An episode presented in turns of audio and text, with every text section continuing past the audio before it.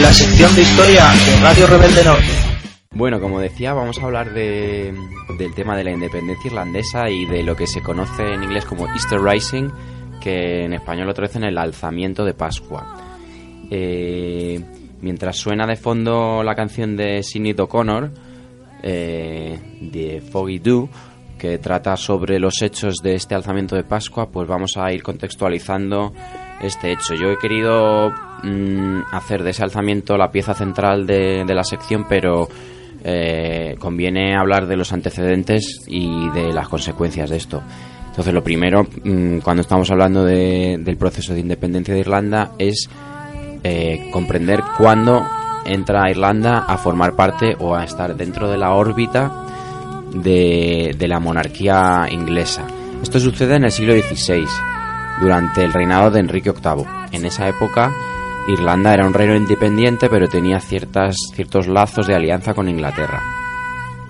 En ese contexto, eh, la dinastía gobernante en Irlanda se había ido desentendiendo de esa, digamos, alianza hasta el punto de estar casi metido en una rebelión contra los ingleses. Eh, Enrique VIII lo que hizo es sofocar eh, esa oposición y forzar al Parlamento irlandés, que todavía entonces era soberano, a que fuera a que le otorgase el título de rey de, Irlanda. Eh, así entra a estar, digamos, bajo la órbita irlandesa, perdón, inglesa, aunque no, no es oficialmente parte del Reino Unido ni nada. En el siglo XVII, pues este, esta situación se incrementa y se agudiza. Al tiempo que llega mm, inmigrantes ingleses, van haciéndose con la posesión de las tierras y resulta que en este siglo pues los irlandeses se habían situado siempre con el bando perdedor en las disputas internas de Inglaterra. Me refiero a la guerra civil y a la Revolución Gloriosa. Los ingleses, los irlandeses por su por su catolicismo apoyaron al bando monárquico y esto lo, único que hizo es entorpecerles y dificultarles más su relación con respecto a, la metrópoli, llamémoslo a Inglaterra.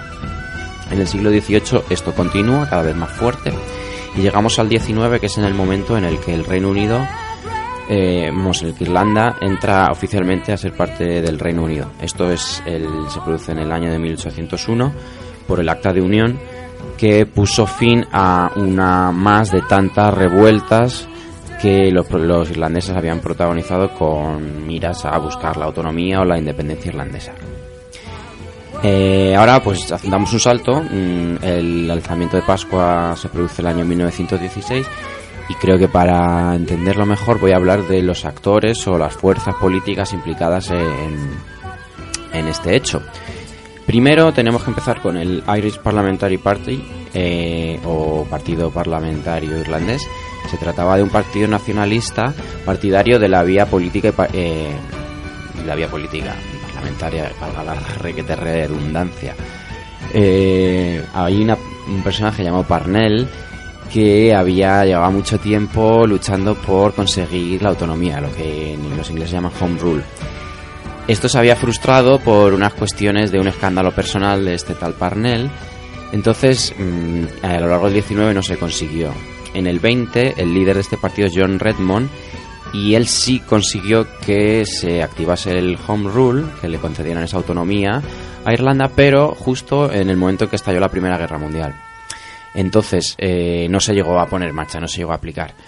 Y Redmond, el líder de este partido, pues eh, abogó y apoyó a la participación de los irlandeses en el conflicto. Creía que así, pues los ingleses estarían más dispuestos y más agradecidos y más mm, obligados a, dar esa, esa, autonomía y que tal vez eh, incluirían también la parte de Irlanda del Norte. Este partido nacionalista, eh, más político, más parlamentario, tenía una especie de voluntarios o brazo armado que se conoce como el Irish Volunteer Force, la fuerza de em, voluntarios irlandeses. Mm, era, bueno, pues un grupo de eh, gente armada que se había formado sobre todo en vistas a lo que estaban haciendo los unionistas del Ulster. Eh, tenemos eh, otro partido que es el Sinn Féin, creado por Arthur Griffith, Griffith perdón, y era un partido nacionalista pero de vocación un poco más radical. Mm, podríamos traducirlo como nosotros o nosotros mismos. y su estrategia política se basaba en abandonar el Parlamento de Westminster, establecer uno en Dublín de manera unilateral y por la política de hechos consumados, tanto ingleses como irlandeses acabarían asumiendo su validez y aceptándola. Eh, luego pasamos a otro de los actores que es otro de los actores armados, la Irish Republican Brotherhood o Hermandad Republicana Irlandesa. Era una organización clandestina que llevaba operativa desde el 19 y que bueno abogaba por eh, conseguir la independencia a través de las armas. A principios del siglo XX también se había mm, reorganizado y crecido en respuesta a lo que estaban haciendo los unionistas de Ulster, algo parecido a lo que hacía los, la Fuerza Voluntaria Irlandesa. Eh, bueno, lo que estaban haciendo era mm, entrenarse, intentando también infiltrarse o un poco comerle el terreno o atraerse a esta fuerza de voluntarios irlandeses y esperar a que las condiciones fueran idóneas para un levantamiento. Por último está la Irish Citizen Army. Es un grupo liderado por James Connolly, que era una mm, organización nacionalista, pero sobre todo de raíces socialistas y sindicales. Eh, en estas circunstancias, pues llegó el año 1916, en el que esto ya llevaba mucho tiempo detrás forjándose, nacionalismo cultural o la militancia, la concienciación de, estos movimientos que acabo de describir. Entonces, en ese contexto en el que los ingleses estaban metidos en una guerra con todas las complicaciones que esto implica, eh, eh, las fuerzas nacionalistas irlandesas decidieron que era el momento de actuar. Para ello contaban con los partidos mm, más radicales que hemos mencionado y parte de los voluntarios irlandeses que no estaban a favor de implicarse y participar en la Primera Guerra Mundial. Además de estas fuerzas, hay que hablar de la organización Clan na Gael, cercana al Sinn Féin y con sede en Estados Unidos. Eh, fueron ellos quienes establecieron contactos con Alemania para comprar armas para los rebeldes, los que financiaron también en gran medida esta rebelión. Y bueno, no hay que no, hace falta recordar que, claro, Alemania era un enemigo de Inglaterra y Alemania estaba dispuesta a apoyar a todos los enemigos de Inglaterra, en este caso Irlanda. Bueno, pues el plan que habían hecho eh, para este alzamiento de Pascua eh, consistía en aprovechar eh, o en fingir que habían estado haciendo unos entrenamientos o maniobras militares y, hacer una verdadera rebelión. Lo que sucede es que pocos días antes el líder de la fuerza voluntaria irlandesa mm, llamó a la, a la, abstención de sus miembros porque creía que no era muy honesto participar, eh, levantarse cuando eh, aprovechando que, el enemigo entre comillas estaba eh, implicado en otra guerra. Para hacer más complicadas las cosas, el, cargamento de armas que mandaban desde Alemania fue descubierto mm, e incautado. Entonces, pues en esta situación eh, los, los, las fuerzas que quedaban mm, a, a, apo apoyando a la rebelión decidieron actuar a pesar de todo y sálvese quien pueda. Oh, where, oh, where. With the results of the printer's improvised efforts, James Connolly stood by Podrick H. Pierce outside the General Post Office in Sackville Street in Dublin, now called O'Connell Street. It was Easter Monday, the 23rd of April, 1916. Pierce began to speak. Public Naheran, the provisional government of the Irish Republic to the people of Ireland.